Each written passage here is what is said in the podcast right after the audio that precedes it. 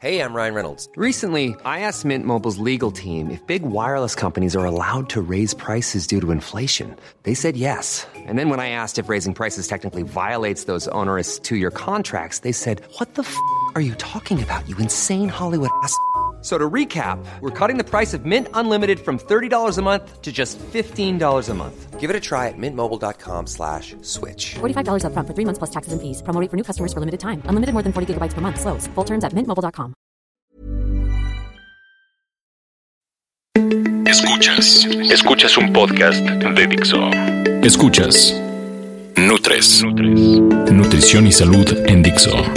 Con Fernanda Alvarado, Sol Sigal y Mariana Camarena. Por Dixo. La productora de podcast más importante en habla hispana. Hola.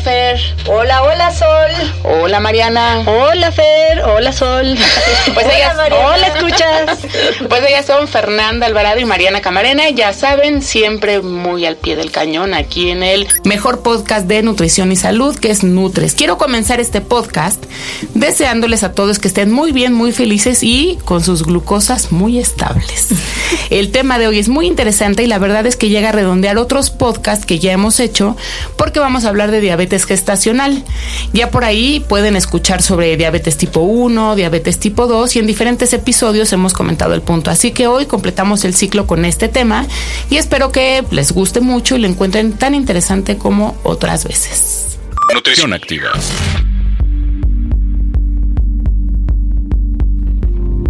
Pues sí, como lo hemos repetido hasta el cansancio, la diabetes es una enfermedad silenciosa en donde los niveles de glucosa en sangre se elevan y eso puede causar complicaciones de salud.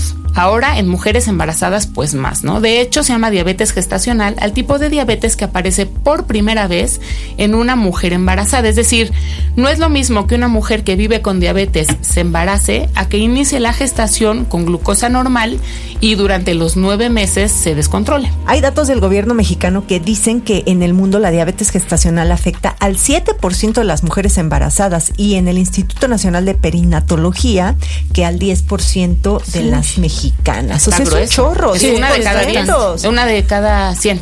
Una de cada, no, 10 de cada 100. Diez. Exacto. ¿No?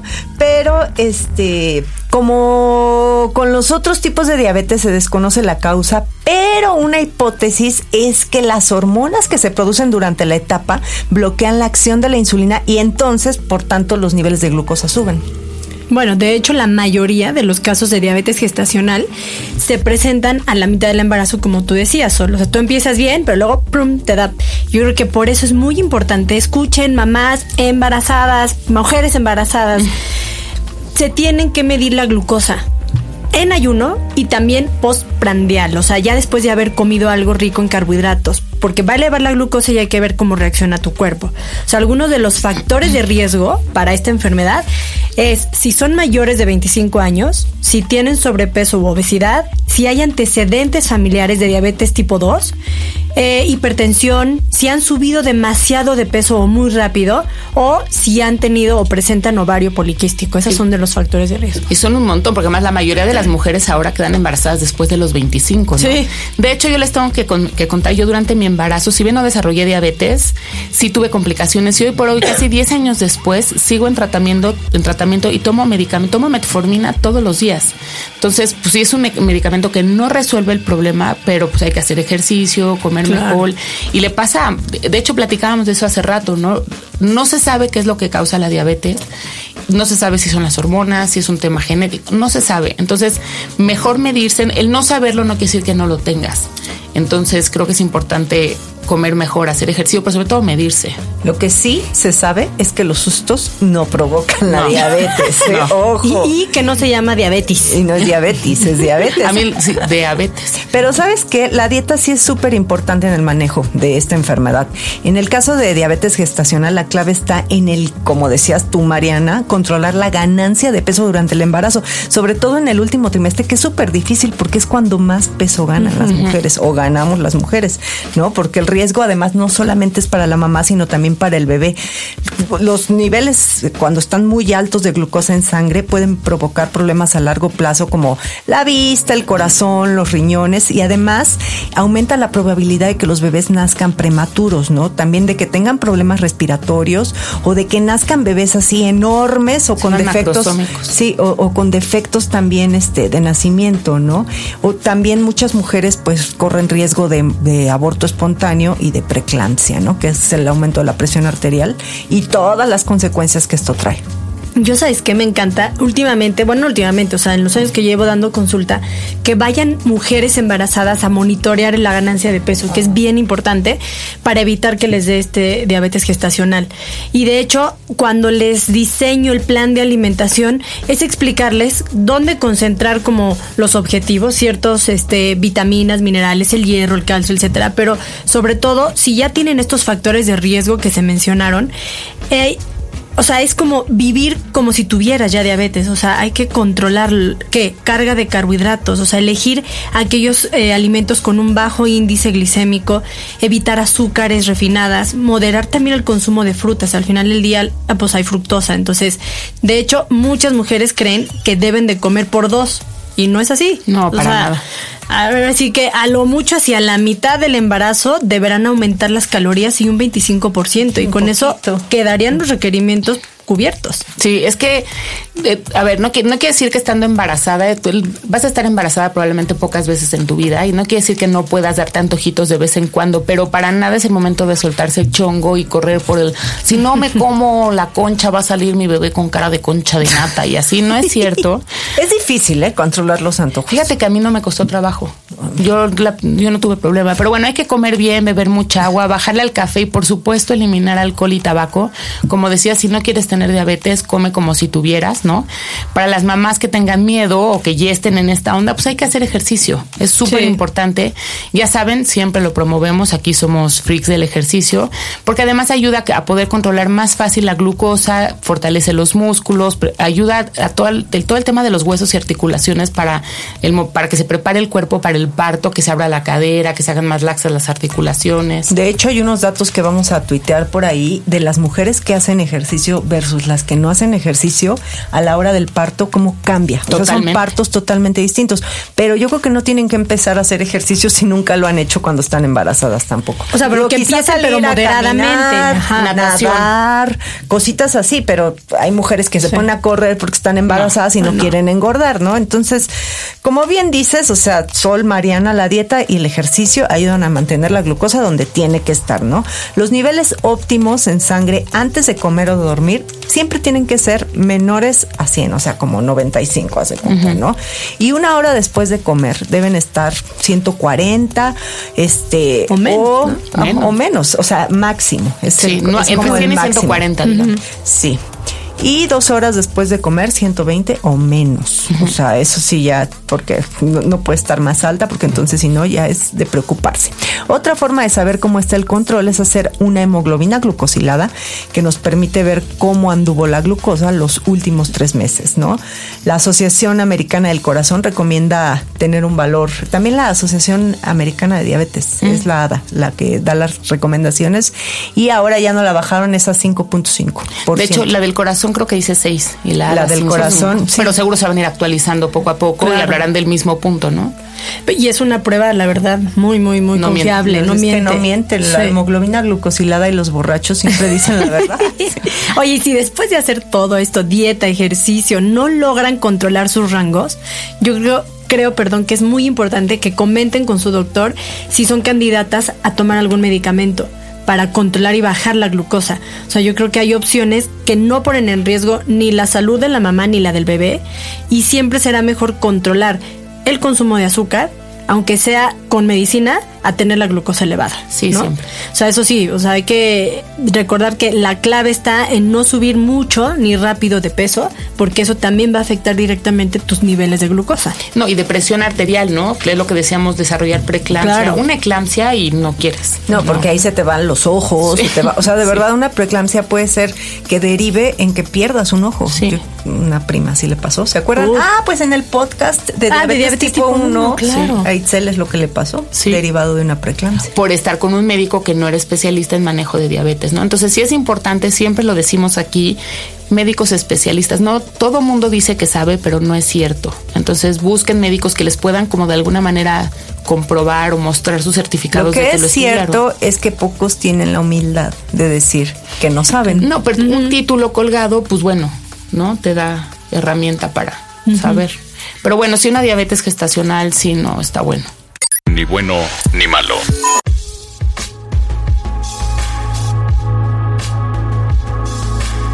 Oye, yo la recomendación que les quiero dar es el automonitoreo. Eso es súper, súper importante. Es importante tomarse la glucosa cuando despiertas, tomarse la glucosa si te sientes mal. Y aparte yo creo que si están en, en diabetes gestacional, pues tendrán que tener un mayor automonitoreo, ver que, cómo impactan ciertos alimentos a su glucosa, porque una cosa es que quizá a ti, por ejemplo, una piña puede ser que te aumente la glucosa de cierta forma, pero a ti no, o sea, no todos somos iguales y la única manera de saber cómo nos vamos a controlar durante todo el embarazo va a ser a través de un glucómetro. Hay muchísimos tipos, hay desde la típica gotita de sangre, ahora hay unos muy modernos, este, estos los freestyle, freestyle libre se llama, son que un te pones un parche y pasas el glucómetro y clic, clic, y ya nada más te dice la glucosa. Ya Yo la recomendación que les voy a decir es que utilicen el mismo glucómetro desde el inicio hasta el final, porque si Claro. cambian, ahí sí hay sí hay cambios ¿eh? en glicemias. Sí, Entonces el mismo tipo de glucómetro, Monitor. pero siempre monitorearse de acuerdo a como les diga el médico. Buena recomendación. Yo tengo otra, suplementos. Ah, sí. O sea, al final del día, si no logran por cómo andan sus prisas en el día a día y que no pueden porque tal vez ya es su tercer hijo, entonces no les da la vida, suplementos ricos en calcio, hierro, para evitar anemias, eh, para evitar descalcificación y una osteoporosis temprana. Eh, hoy también se está recomendando el suplemento de yodo para mujeres embarazadas porque con toda esta moda de sal del Himalaya que ya no está yodada la sal, entonces toman otras cosas, de verdad hay una competencia ahí de minerales importantes, entonces yo me quedaría con algunos suplementos que ya se ha visto que, vamos, en vez de hacerte un daño, te pueden dar un beneficio a ti y a tu bebé. Y para hablar de glucosa, eh, también el consumo de ciertos tipos de fibra. Entonces, Claro. agregar fibra a la dieta para controlar estos picos de glucosa, mejorar la digestión, va por ahí básicamente. Oye, pero los suplementos siempre recomendados por un Sí, profesional sí, de la sí, salud. Es lo que te iba a ¿no? decir, y cuidando las dosis, porque algunos Sí. pueden ser contraproducentes. Sí, sí. El yodo afecta la tiroides, entonces teniendo como, como Claro. precaución, ¿no? Y yo, ya saben, la burra del trigo, el ejercicio. ¿Cuál es la clave del ejercicio durante? Ya decíamos, no es importante hacer ejercicio para mejorar tus niveles de glucosa. Durante el embarazo lo importante es que no suba la temperatura corporal. Por eso te recomiendan tanto la natación. Si puedes hacer algo en una alberca, está increíble. No necesariamente nadar, puedes hacer ahí como aquaerobics, estas pueden ser muy divertidas.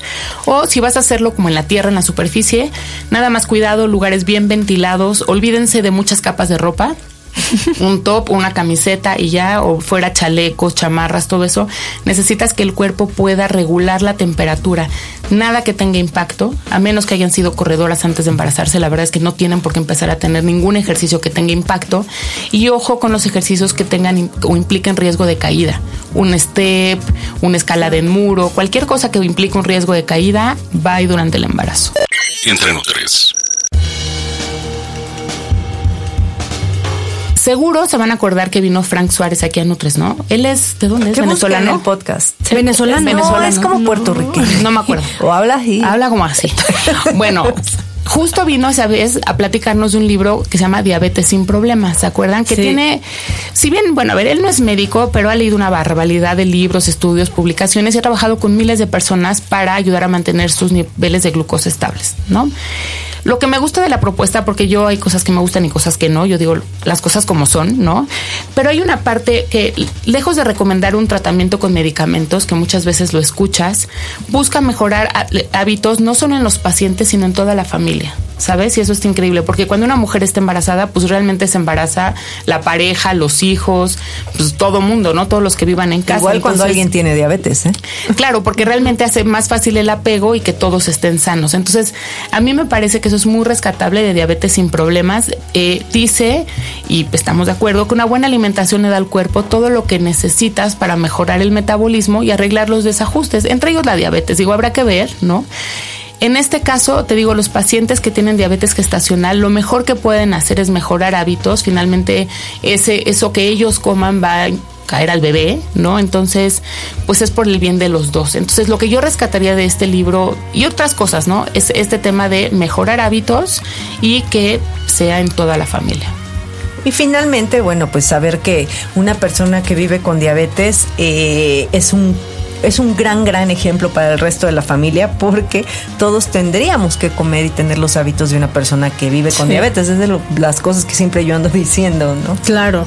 Y, y, como dice Sol, los hábitos. O sea, ya si de entrada, pues ya, no sé, mamá primeriza, tú empezaste a modificar tus hábitos, seguramente cuando ya nazca tu bebé serán también unos nuevos hábitos ya impuestos en tu familia y los va a empezar a vivir desde que es bebé tu hijo y toda la familia se va a modificar, el ambiente va a ser mucho más favorable eh, a nivel salud, a nivel todo, vamos, los buenos hábitos que ya empieces a hacer o a crear desde el embarazo van a seguir de por vida. Y, sabes que también algo como que recalcar que los buenos hábitos no es incluir alimentos que son aptos para personas que viven con diabetes, porque a veces nos vamos por ahí dicen, bueno, pero ¿qué X alimento paquete me recomiendas yo que tengo diabetes? No, mejor entonces es acercar tu alimentación como a lo más natural, a lo que, insisto, menos paquetes abras, tomes más agua. O sea, no es tomar refrescos de dieta que no tienen azúcar y cosas así, sino de verdad cambiar de raíz los hábitos. Y yo creo que además, y es bueno, se sabe, muchas de las mujeres que tuvieron diabetes gestacional o problemas de, glucosa durante el embarazo, a lo mejor no llegó una diabetes franca, pero sí problemas de glucosa, van a vivir con intolerancia a los carbohidratos, resistencia a la insulina probablemente el resto de su vida. Entonces sí, mejor ir implementando de una vez esos hábitos, ¿no? Que después tener que hacerlo cuando ya vayas a perder un pie o un dedo o la vista o alguna cosa por una diabetes franca, ¿no? Bien, bien comer. Entonces, como para cerrar un poco, ¿cuáles serán las recomendaciones de las tres de Nutres para las mujeres embarazadas que cursan con diabetes gestacional? Yo diría que tener presentes los síntomas para que ante cualquier señal de alerta visiten al médico, ¿no? ¿Cuáles son las señales de alerta? Pues mucha sed, estar yendo a hacer pipí a cada rato, estar cansadas, ¿no? Comer mucho también. Este, de todas maneras, recuerda que tienen que medir la glucosa un par de veces durante los nueve meses, una vez a la mitad y otra dos meses después. De hecho, cuando te embarazas y vas con el ginecólogo, de las primeras pruebas que te manda es la de glucosa, ¿no?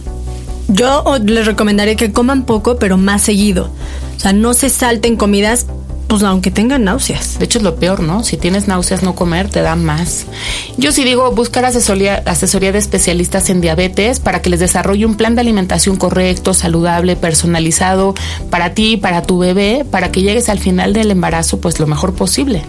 Y repetimos, cuidar la alimentación, evitar este alimentos y bebidas azucaradas y no nada más azucaradas, también hay alimentos salados ricos en harinas refinadas que van a elevar muchísimo los niveles de glucosa. Entonces, en general los carbohidratos, las frutas y de hecho también deben cuidar a las proteínas, ¿no? O sea, deben de, de consumir proteínas bajas en grasa, en fin, su nutrióloga les dirá cuáles. Y recuerden que si se cuidan durante el embarazo, pues las probabilidades de que lleguen al final del embarazo a semana 39, 40, lo, lo que es este sano, pues lo van a lograr. Entonces, si no hacen esto, pues el, doctor puede decidir en algún momento interrumpir su embarazo para evitar complicaciones en el parto, o sea, que tengan bebés muy grandes con otras complicaciones. Y más si son mujeres chiquitas, no hay manera de que sea un parto natural, o vaginal, ¿no?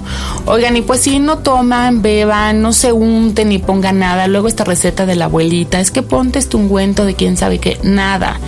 Ojo con suplementos, test, pastillas, cremas, gotas, todo puede afectar la salud de los Finalmente, si tú te cuidas al nacer tu bebé, todo vuelve a la normalidad y podrás hacer, ponerte, beberte todo lo que no hiciste durante esas semanas. Escuchas un podcast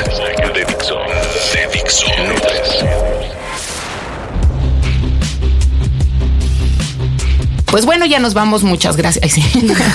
ya se acabó un podcast más. Ustedes saben, somos las tres de Nutres. En Twitter estamos como arroba Nutres TV. Facebook es Nutres TV, todo con letritas, igual que el Gmail es Nutres TV, arroba gmail.com. Esta voz que escuchan ya espero que les sea familiar. Soy arroba solsigal y mi nombre es Sol Sigal, así nada más. y yo soy Fernanda Alvarado y en Instagram estoy como bien comer para que vean que este cuerpo no es de lechugas, como dice Sol. y bueno, escríbanos y mándenos ideas de temas que quieren escuchar. Oigan, y estamos en plena época también de maratones. Ya fue Ciudad de México, eh, viene Berlín, viene Chicago, Nueva York y los que se sumen. Entonces a todos nuestros amigos corredores, maratonistas, les tenemos una sorpresita en el siguiente podcast. Yo soy Mariana Camarena y a mí me encuentran en todos lados como arroba nutrición activa. Adiós.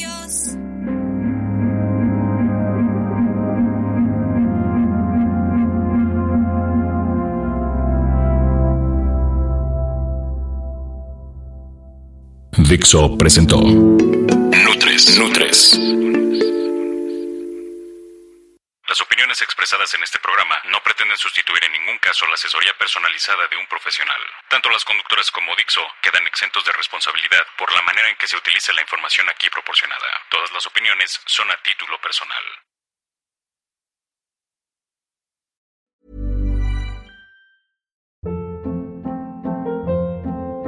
Hold up. What was that? Boring. No flavor. That was as bad as those leftovers you ate all week. Kiki Palmer here, and it's time to say hello to something fresh and guilt-free. Hello Fresh. Jazz up dinner with pecan-crusted chicken or garlic butter shrimp scampi. Now that's music to my mouth. Hello Fresh. Let's get this dinner party started. Discover all the delicious possibilities at hellofresh.com.